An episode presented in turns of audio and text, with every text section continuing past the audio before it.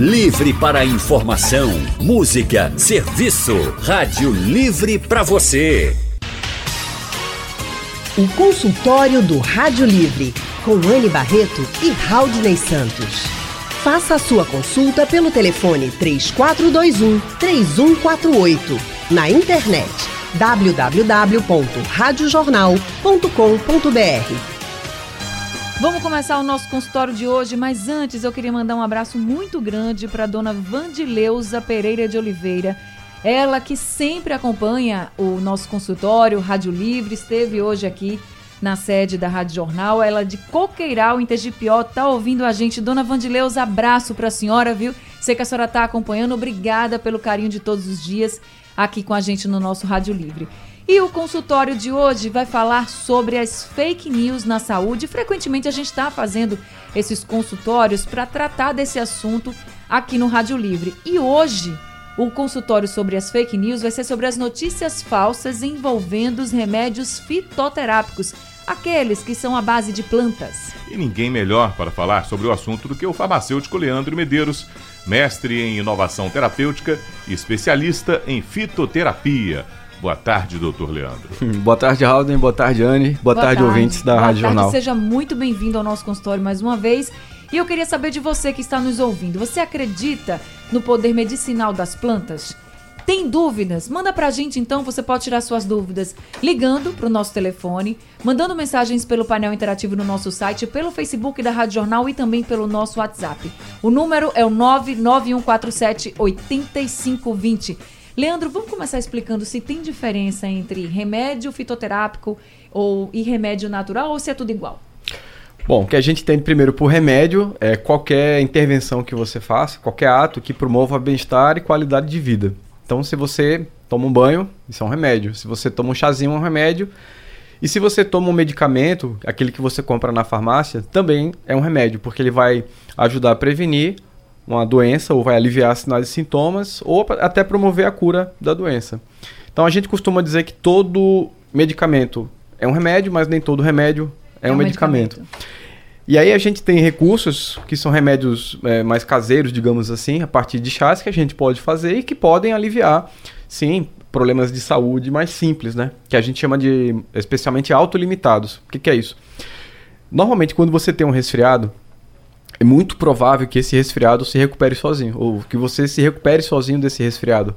O corpo ele tem mecanismos de defesa, então as, as células imunológicas vão lá e combatem aquela infecção. E aí você fica bom. Então, é, há uma autorrecuperação. Mas você pode usar algum tipo de recurso para aliviar um sintoma que seja em decorrência desse problema de saúde. Por exemplo, é, uma congestão nasal que você tem, um, ou então uma tosse, é, ou, às vezes essa tosse é chamada de produtiva, que é aquela que contém muito muco, né, contém catarro, então você pode expectorar um pouco mais utilizando algum tipo de produto feito em casa mesmo. Né? Então, situações mais simples de saúde devem ser tratadas com recursos mais simples. Então, sim, eles têm o seu potencial, né? E aí a gente pode chamar isso, sim, de remédio natural.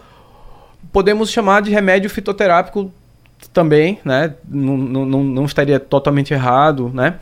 Mas é importante diferenciar que esses recursos eles têm critérios de utilização, eles devem ser feitos de uma maneira correta.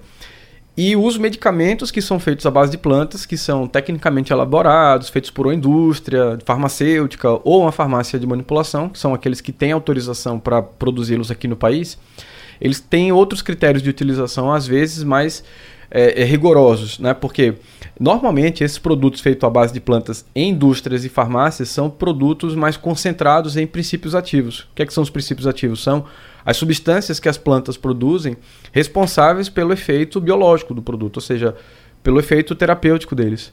Então, por ser mais concentrado, muitas vezes você tem mais riscos à saúde também. Então, a gente precisa inclusive desmistificar duas coisas. Primeiro, é que é bom para tudo, não é bom para tudo, na verdade, né? Essa frase que é bom para tudo, ela, ela é errada. E uh, se é natural, não faz mal. Ou seja, não fique tomando aí qualquer, de qualquer jeito, tomando doses e mais doses, achando que não vai fazer mal, que pode ser que faça mal. Exatamente, pode fazer mal. Né? Inclusive, nós temos vários casos na literatura é, de, de intoxicações por uso indiscriminado de plantas, né? Existem plantas, inclusive, que são utilizadas pela população que são consideradas tóxicas. Eu vou dar um exemplo aqui. Há uns três anos teve uma grande febre aqui no Brasil de um produto chamado noz da Índia. É uma, é uma planta realmente, né? E aí o pessoal usava essa semente para emagrecer. E ela provocava uma diarreia muito pesada. Né? É o efeito dela. Mas isso é um mecanismo de intoxicação. Isso não é um mecanismo terapêutico, isso não tem benefício nenhum. Aí a pessoa achava que estava emagrecendo, por quê? Porque tinha diarreia, Opa. perdia água, desidratava. desidratava bastante, perdia peso e achava que estava secando, né? Entre aspas. E na verdade nós tivemos vários casos de mortes relacionados ao uso desse produto, porque o mecanismo da diarreia era tão, tão pesado que os pacientes passavam a ter o que nós chamamos de desequilíbrio é, de eletrólitos, ou seja, perdia muito sódio, perdia muito potássio, e aí o coração parava de funcionar porque Meu precisa Deus. de sódio e potássio. Isso, isso tem relatado já na literatura, e a, as autoridades sanitárias chegaram a proibir o produto no fim das contas. Né? Então, tem coisas que a população usa, no geral, que tem os seus riscos, e aí a gente precisa orientar corretamente para identificar aquilo que não deve ser utilizado de forma nenhuma, e aqueles produtos que têm algum potencial benéfico Bom, então como fazer corretamente, como utilizar corretamente para poder explorar o máximo de benefício, mas sem provocar os danos à saúde que são possíveis. No resfriado que você falou ainda há pouco, Leandro, é, Quer dizer que a gente, quando toma uma medicação dessa, ele vai tratar do que são os sintomas, mas ele não vai combater o vírus. O vírus, o organismo vai no, no, no ciclo do vírus, ele. que o vírus tem uma, uma, vida curta, não é isso? Relativamente curta? É, depende do vírus, né? Mas no caso do vírus da gripe resfriado, que é o influenza, existem vários tipos de influenza, na verdade. Mas a, a gripe comum e o resfriado, né? Que tem um, um, quadro sintomatológico mais leve do que uma ah. gripe mesmo. É, na, na verdade, assim, a gente tem naturalmente um corpo saudável, mecanismos para poder se defender em cima daquela infecção, né?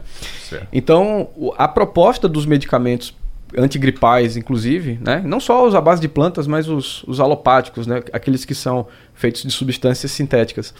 É, todos eles servem para combater é, sinais e sintomas, para melhorar paliativamente o paciente, ou seja, para fazer você respirar melhor, para você recuperar-se da febre, caso venha existir, da é. congestão nasal. Então, você controla os sintomas. Isso a gente chama de cuidado paliativo.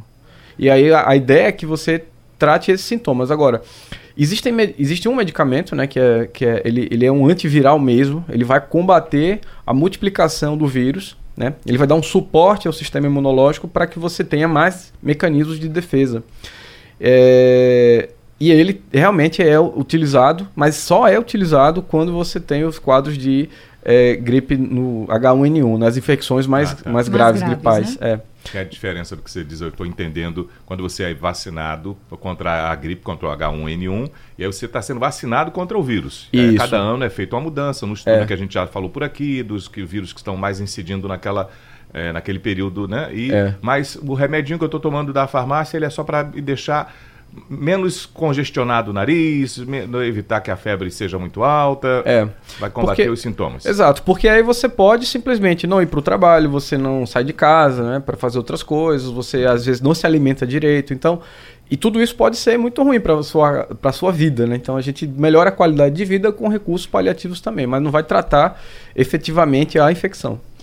Consultório do Rádio Livre hoje falando sobre as fake news na saúde, edição remédios fitoterápicos e estamos recebendo aqui o farmacêutico Leandro Medeiros, ele que é mestre em inovação terapêutica e também especialista em fitoterapia. Quando a gente fala de fake news, são aquelas notícias falsas que circulam e teve uma que circulou aí no comecinho de 2019 e aí viralizou pelo WhatsApp principalmente, que chá de erva doce tinha as mesmas propriedades de um medicamento que estava sendo utilizado para curar gripe, para tratar gripe.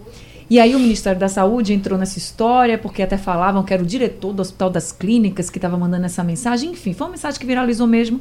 E o Ministério da Saúde entrou nessa história e disse: não, é fake news, não faça isso.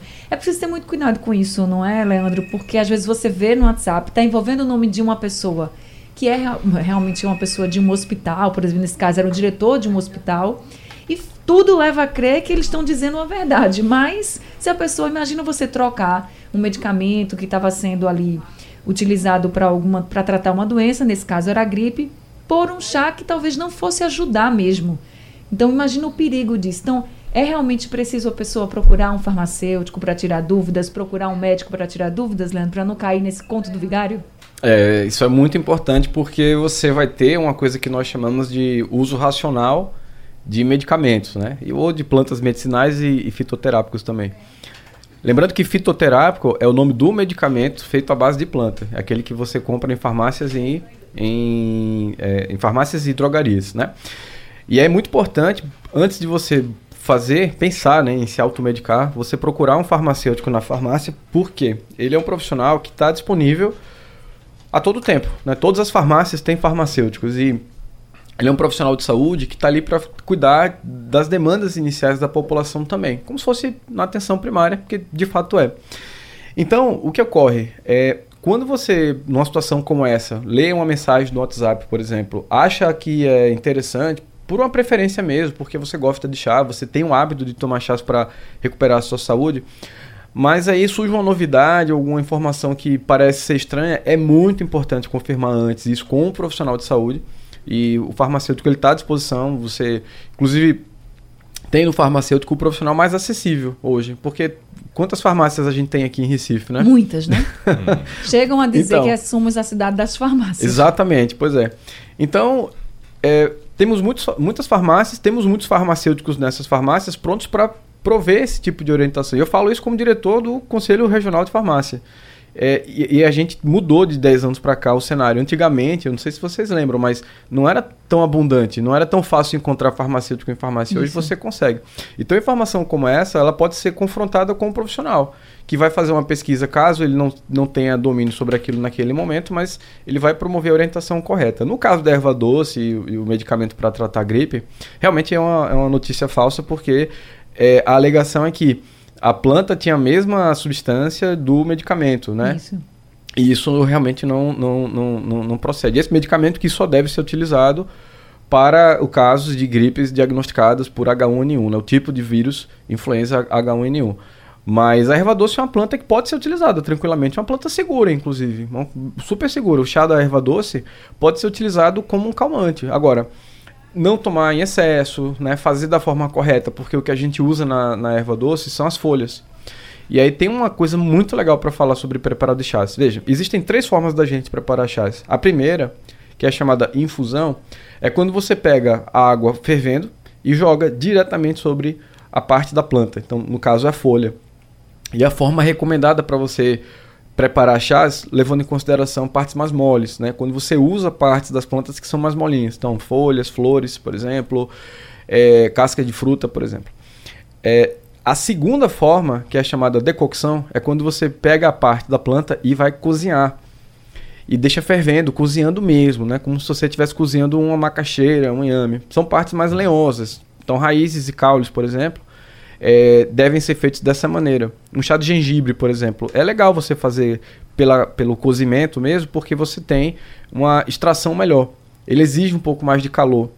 E tem a terceira forma, que é a chamada maceração, que é a frio. Veja, uma coisa que a população faz muito, chá, é fazer o chá de alho a quente, né? Isso. Para gripe, inclusive, resfriado. Isso. E é, realmente é, é excelente, é um recurso muito utilizado na atenção básica. Só tem que tomar alguns cuidados em relação a isso. Por exemplo, você não deve fazer o chá do alho, não deve tomar, inclusive, com o estômago vazio, porque ele irrita muito o estômago e isso causa muita náusea e pode deixar a pessoa enjoada o dia todo. É... Mas a forma correta de fazer o alho é por maceração que é a frio. Então você tem que ma machucar o alho nesse caso, né? Se você está usando a planta in natura, como a gente compra na, na, nas feiras, enfim. Aquela cabecinha do alho. Isso, né? Nós chamamos de bulbo, mas é como se fosse um da, uma daquelas partes da cabeça do a alho. Você tira aí, são os dentes, né? Os dentinhos isso, do alho. Isso, isso. Então pega um dente de alho e aí você machuca. Mas é, é, é, a massa mesmo e deixa em contato com a água frio. E isso fica por uma hora. Depois você coa e toma. Ali Só você... uma hora e já pode coar? Já. Então você não faz a quente. Por que, que não faz a quente? Porque os princípios ativos do alho, eles são sensíveis ao calor. Então, na hora que você joga um, uma água quente, fervendo praticamente, você perde as propriedades ah, dele. Tá. Eu já poderia amassar um pouquinho esse dente de alho num, num próprio uma tigelinha com água já, já fazendo água? Isso, agora tem que ser uma quantidade pequena. Aí é importante fazer essa consulta com um profissional que seja especialista em fitoterapia, porque tem a proporção correta hum. entre o quanto que você vai usar da planta e quanto de água você vai colocar. No caso do alho, por exemplo, você usa para cada um dente de alho 30 ml de água apenas. Você não Bem usa uma xícara é, cheia que tem normalmente 150 ml. Seria aqueles copinhos de café, por exemplo, bem pequenininho? É, é, seria mais ou menos aquilo. Ou, ou, aqueles copinhos pequenos de de cachaça. uma lapadinha. Uma lapadinha, é. Uma lapadinha. Uma lapadinha de alho, né? E aí toma e, e melhora bastante. Isso, isso. Agora é recomendado fazer o uso depois da refeição. Ah. Sempre né? com o estômago mais. Isso. Depois de se alimentar com o estômago cheio, nada de estômago vazio, né? Isso, porque ele, o, a alimentação vai proteger o estômago. Então você vai ter pouco contato do alho com o estômago e isso causa menos irritação. Agora, quem está na linha com a gente, quer participar do consultório, é a Maria de Peixinhos. Maria, boa tarde para você. Alô, Maria? Maria está na linha 3? Acho que caiu a ligação. Tem alguém com você, Raul? O João Augusto, da Iputinga. Oi, João. Oi, Raul. Boa tarde, Anne. Boa tarde. Boa tarde, João. Tudo bom? Tudo bem. Eu queria tirar duas dúvidas com o, o profissional falar. aí. É, eu tenho uma tia que tudo que ela vê no YouTube sobre plantas medicinais ela quer fazer. Então ela viu, descobriu que o chá do alecrim é fantástico para tudo, para calmante, para gripe, para não sei para quê. Eu gostaria de saber quais são as propriedades assim principais do chá do alecrim, da planta alecrim. Certo. E, e a é outra seria que eu sinto muita necessidade de tomar água. É, eu tomo mais de 3 litros de água por dia. Há algum problema nisso? E a água gelada faz mal? Assim, a água gelada faz mal ou é melhor eu tomar água natural? Obrigado. Oi, João, boa tarde. Bom, primeiro, é, vamos falar sobre o chá de alecrim, tá? O chá de alecrim ele pode ser utilizado como um, um digestivo. Ele, ele ajuda você a melhorar aqueles quadros de empachamento, sabe? Quando você come alguma coisa e não, não cai bem. Aí ele ajuda você a produzir mais, é, é, é, é nós chamamos de sucos digestivos, né? Que ajudam na digestão desses alimentos, tá? É, e ele pode ser utilizado como um calmante, sim, mas ele não é um produto tão recomendado para isso. a gente sabe que ele tem algumas propriedades, mas assim, tem coisa melhor, tá? Então, algumas plantas que têm efeito calmante, a própria erva doce que a gente mencionou, o maracujá, né? Se você fizer o chá da folha, não exatamente o suco do maracujá, a gente pode discutir sobre isso depois. Temos também a, o mulungu, né? Normalmente se faz o chá da casca do mulungu, que também dá um, um efeito calmante interessante, inclusive no todo sono, né? Para pessoas que têm dificuldades para dormir. Agora é muito importante, antes de pensar em usar qualquer coisa, é avaliar se isso é seguro para você. Veja, eu não sei se você mencionou se foi a sua mãe, é isso? Tia, eu acho que é a tia. A tia, né? Então, aí a sua tia, por exemplo, eh, será que ela toma algum medicamento de uso crônico? Ou seja, todos os dias ela toma aquele medicamentozinho para tratar pressão alta, para tratar diabetes, para tratar uh, uma gordura mais alta no sangue? Porque é, é muito importante verificar o seguinte: o chá também, quando consumido cronicamente, assim como os medicamentos, é, eles podem interferir sobre o efeito dos medicamentos. Eles podem aumentar ou reduzir. Não é que você vai ter para toda a utilização combinada uma interação, mas é, isso é possível acontecer. Algumas são prováveis, ou seja, é um risco muito alto de acontecer. Então, seria interessante constar um farmacêutico para avaliar a segurança do uso desses chás é, cronicamente, tá? Bom, e quanto à questão da água, não há problema. Bom, é, o que é recomendado, existe uma recomendação para cada quilo, né, pelo peso corporal, mas 3 litros de água por dia não seria uma quantidade que te faria mal, né, inicialmente. Mas talvez seja é, é, talvez não seja necessário, teria que avaliar, por exemplo, o quanto que você soa por dia, né? Porque se você for uma pessoa que trabalha bastante com, é, com muito exercício físico, né? Suando bastante, talvez seja até recomendado você usar uma quantidade um pouco maior daquela que é recomendada para a maior parte da população, que seriam 2 litros de água por dia. E água gelada não tem nenhum tipo de malefício à saúde. Eu não sei que é, você tem uma dor de dente, né? Tem os dentes sensíveis aí faria algum mal, mas em relação a isso não tem nenhum problema não. Agora quem está na linha com a gente é Marcos Antônio de Jaboatão dos Guararapes. Marcos, boa tarde para você. Boa tarde, amiga Uni Barreto. Boa tarde, amigo Raul Santos e o doutor Fábio. Olha, minha, são duas perguntas, sabe? Eu queria saber do doutor se quem mastiga o dente diário, diário, é o meu caso. Agora tem uma coisa, com a roda de abacaxi, sabe, com uma, uma bananazinha, para não sentir aquele tão tão alto, aquele, aquele peso na boca, né? Aquele, sabe, aquele ardor, odor, né, eu quero dizer. E outra pergunta é, é sobre. Eu, tinha, eu tava com um problema, viu, doutor?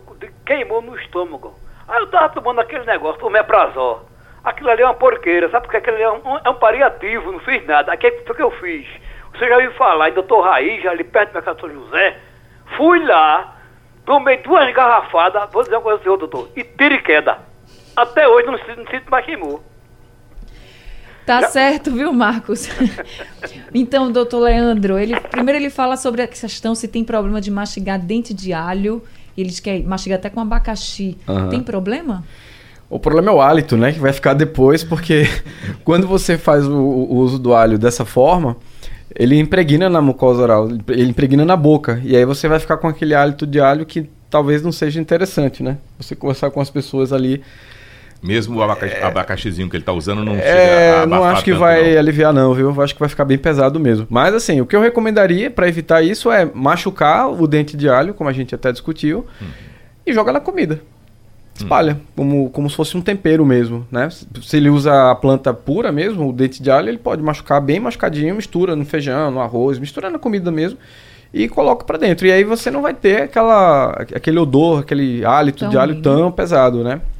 Com é, relação a queimou no estômago. Só tem um detalhe que eu queria colocar aqui sobre essa utilização do alho diário que ele está dizendo aqui. Veja, uma das coisas que o alho faz, e a gente já bem sabe disso, é reduzir a agregação plaquetária. O que, que é isso?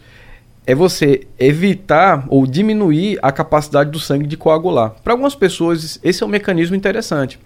Para alguém que tem um risco cardiovascular mais elevado, né? Até se toma alguns medicamentos com essa proposta. Por exemplo, você pode tomar um, um ácido acetil salicílico de baixa dose todos os dias para manter o sangue mais fino. Sim. O alho faz a mesma coisa. E é muito importante pensar no seguinte: se a pessoa usa o alho dessa forma todos os dias, mas ele também toma algum medicamento todos os dias, ele tem risco para sangramento. Hum. E isso precisa ser bem avaliado também, tá? Se ele tomar, por exemplo, uma aspirina, uma varfarina, um clopidogrel, que são medicamentos utilizados para essa finalidade, tem risco para sangramento. O alho também pode baixar um pouco a pressão. Para quem é hipertenso, é um, uma ação benéfica, portanto. Mas para quem consome o alho e tem uma pressão basal mais baixa mesmo, pode dar hipotensão. Também tem estudos na literatura falando um pouquinho sobre isso. Então são dados de segurança do alho que eu acho que vale a pena a gente discutir. Em relação a, a o queimou no estômago, bom, o, o omeprazol, o pantoprazol, o lanzoprazol, que são medicamentos utilizados para tratar gastrites e úlceras, tem o propósito de reduzir a secreção do estômago. Esse é o mecanismo. Porque quanto mais o estômago secreta ácido clorídrico, que é o suco gástrico, ele agride o estômago também. Ou seja, ele produz uma coisa que gera agressão nele mesmo. Então, esses medicamentos visam baixar a acidez do estômago para evitar essas lesões. Agora, é, eu não sei qual foi a garrafada que ele tomou, eu não sei qual foi o procedimento feito é, para o preparo dessa garrafada, né? Que a gente sabe que tem muita coisa que está aí no, disponível né, nessas feiras livres que não tem qualidade comprovada e que podem, inclusive, gerar muito mais danos à saúde. Porque não é legal você fazer uma utilização de, de várias misturas de plantas ao mesmo tempo é, de, dessa forma, sabe? Então, eu, eu não poderia avaliar se isso é bom se isso é ruim sem conhecer o produto.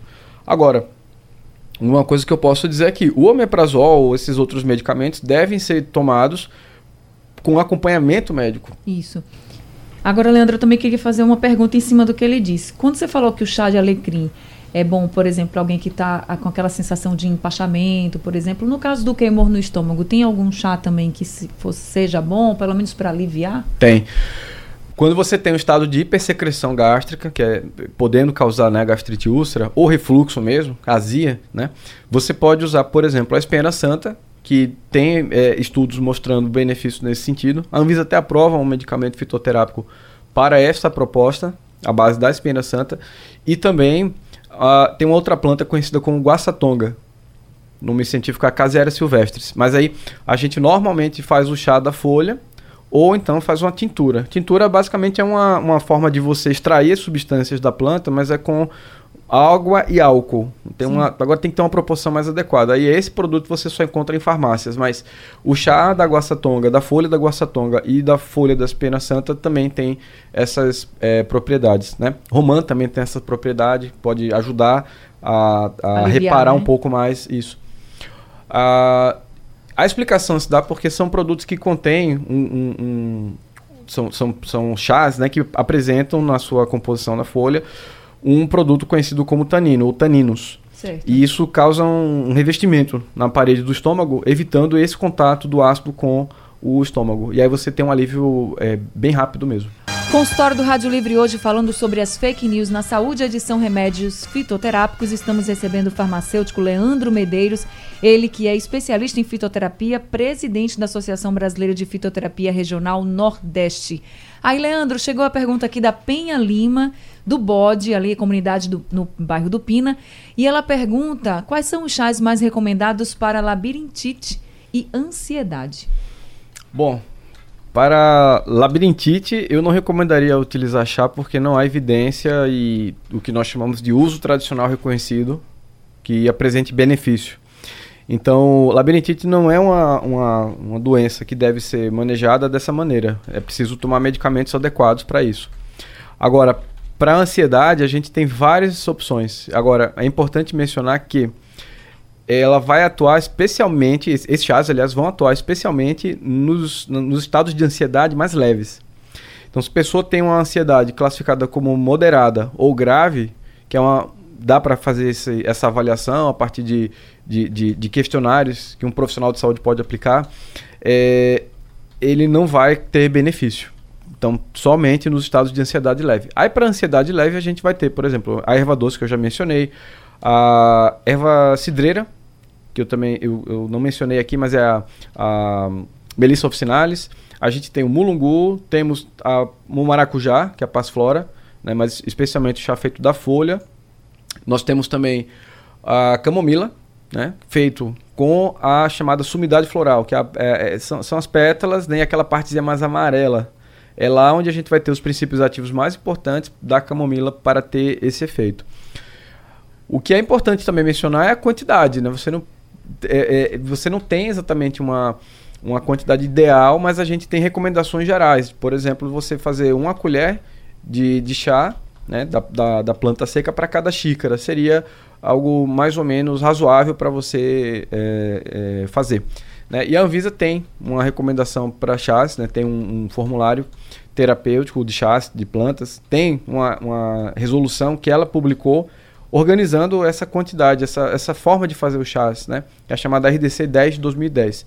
Na dúvida, eu sempre recomendaria também procurar um profissional especialista para poder orientar melhor. E lembrando que ninguém deve fazer a utilização de chás dessa maneira sem antes fazer uma avaliação de saúde. Por exemplo, a pessoa usa medicamentos de uso crônico, ela tem uma outra doença é, que precisa de um acompanhamento, de um monitoramento, precisa checar se é uma utilização segura. Né? E aí vale muito a pena procurar um farmacêutico. Hoje, só para a gente ter uma ideia, não é só o farmacêutico que, que detém é, conhecimento e, e, pratica nessa área, né? Mas o nutricionista é um profissional que tem também a habilitação legal pelo CFN, pelo Conselho Federal de Nutricionistas, é, para o exercício da fitoterapia. Um médico pode fazer essa orientação, um enfermeiro pode fazer essa orientação. Hoje, os fisioterapeutas também têm a possibilidade de utilizar. O, o Conselho Federal de Fisioterapia regulamentou também, né? Os dentistas também, mas tudo voltado para a saúde bucal. E os biomédicos para a saúde estética. Então, esses são sete profissionais da área da saúde que têm regulamentação para o exercício da fitoterapia. Então, quem tem dúvida sobre o uso de chás, sobre o uso de medicamentos, pode fazer a pergunta para esses profissionais durante uma consulta. Consultório do Rádio Livre hoje falando sobre as fake news dos remédios fitoterápicos. Estamos recebendo o farmacêutico especialista em fitoterapia e também presidente da Associação Brasileira de Fitoterapia Regional Nordeste, Leandro Medeiros. Leandro, quando as pessoas. É muito comum as pessoas terem comerem alguma coisa e se sentirem mal. Deu aquela dozinha de barriga, Estou agora até com um pouquinho de dor de barriga e as pessoas ficam: o que é que eu faço? O que é que eu posso tomar? Que, de que forma natural eu consigo combater essa diarreia simples ou leve que a pessoa começa a sentir? Qual a sua informação pra, e orientação para alguém que começa a se sentir um pouquinho mal do estômago? Bom, primeiro tem que saber localizar bem né, esse desconforto, se é um desconforto gástrico, se é um desconforto intestinal. E, bom, se a pessoa, por exemplo, tem uma má digestão, que normalmente ela pega a primeira parte do intestino, mas antes mesmo, né, o estômago, você tem algumas opções de plantas que são digestivas. Então a gente vai ter boldo, por exemplo, hortelã, que também é utilizado para essa mesma finalidade. A camomila também é usada para essa finalidade. Então são três chás que podem ser utilizados é, com tranquilidade para aumentar a capacidade de digerir né, os alimentos que a pessoa é, é, teve reduzida né, em decorrência desse quadro. E aí, é, se tratando de diarreia, por exemplo, normalmente a gente usa o próprio boldo também, a alcachofra, né, a carqueja, que servem para reduzir um pouco o quadro das cólicas, mas eles não são interessantes para você parar de, de ter uma diarreia, por exemplo. Porque a diarreia também sinaliza alguma coisa. Então, se você tem um quadro diarreico, é porque você comeu alguma coisa de errado, você tem alguma intolerância digestiva, tipo intolerância à lactose ou qualquer outro nutriente. E se isso é muito frequente, você tem que investigar. Uma vez ou outra, né, isso acontecendo uma vez a cada seis meses, por exemplo, tudo bem, isso pode ser uma coisa ligada a uma, algo que você comeu que não te fez tão bem. Mas imagina, você tem uma diarreia toda semana, isso não é para ser tratado com chá. Você precisa ir para um médico especialista para examinar melhor. Agora, só para a gente finalizar, você disse que maracujá é bom para acalmar, mas nem sempre a gente faz do jeito certo. Qual é, jeito, qual é o jeito certo? É, se você. Porque assim, as pessoas usam o, a, o suco do maracujá, né, com essa ideia. E o maracujá, na fruta mesmo, a gente tem um grupo de substâncias chamadas de flavonoides que acalmam elas é, agem no cérebro e deixam a pessoa um pouco mais tranquila. Mas a folha do maracujá tem muito mais flavonoides do que o, o fruto que a gente usa para fazer o suco. o suco. Então, se for para fazer chá de maracujá, você pode fazer o chá da folha e para melhorar o gosto, você pode colocar um pouquinho do suco, inclusive, que é o que nós chamamos de suchá. O pessoal da nutrição faz bastante isso. Tá certo, então, gente, muito obrigada por ter participado desse consultório de hoje. Leandro, muito obrigada também por trazer tantas orientações e desmistificar aí essas fake news e essas coisas que, que as pessoas falam sobre chás e os remédios fitoterápicos. Ah, muito obrigado. Muito obrigada e volte sempre aqui no Eu que agradeço, Anne Howden, os ouvintes aí pela oportunidade de falar um pouquinho mais sobre o fantástico mundo da fitoterapia. E que a gente cresça mais, né? Que o Brasil cresça cresça mais, que hoje a gente ainda está com poucos remédios fitoterápicos. Leandro só são 12, não é isso? Que estão aprovados no SUS? Isso, apenas 12. Enquanto a gente tem uma flora tão rica. A gente tem 55 mil plantas no Brasil catalogadas, a gente só conhece 10% disso e só tem 12 plantas inseridas no SUS. Pois é, vamos então seguindo nesse desafio, quem sabe a gente crescer mais na nossa riqueza e mostrando que a gente tem muita riqueza que a gente pode sim transformar isso em saúde na vida da população. Obrigada, Leandro, mais uma vez. Obrigada a todo mundo que participou. Este consultório será reprisado durante a madrugada. Daqui a pouquinho está no site da Rádio Jornal. Sugestão ou comentário sobre o programa que você acaba de ouvir, envie para o e-mail ouvinte@radiojornal.com.br ou para o endereço Rua do Lima 250, Santo Amaro, Recife, Pernambuco.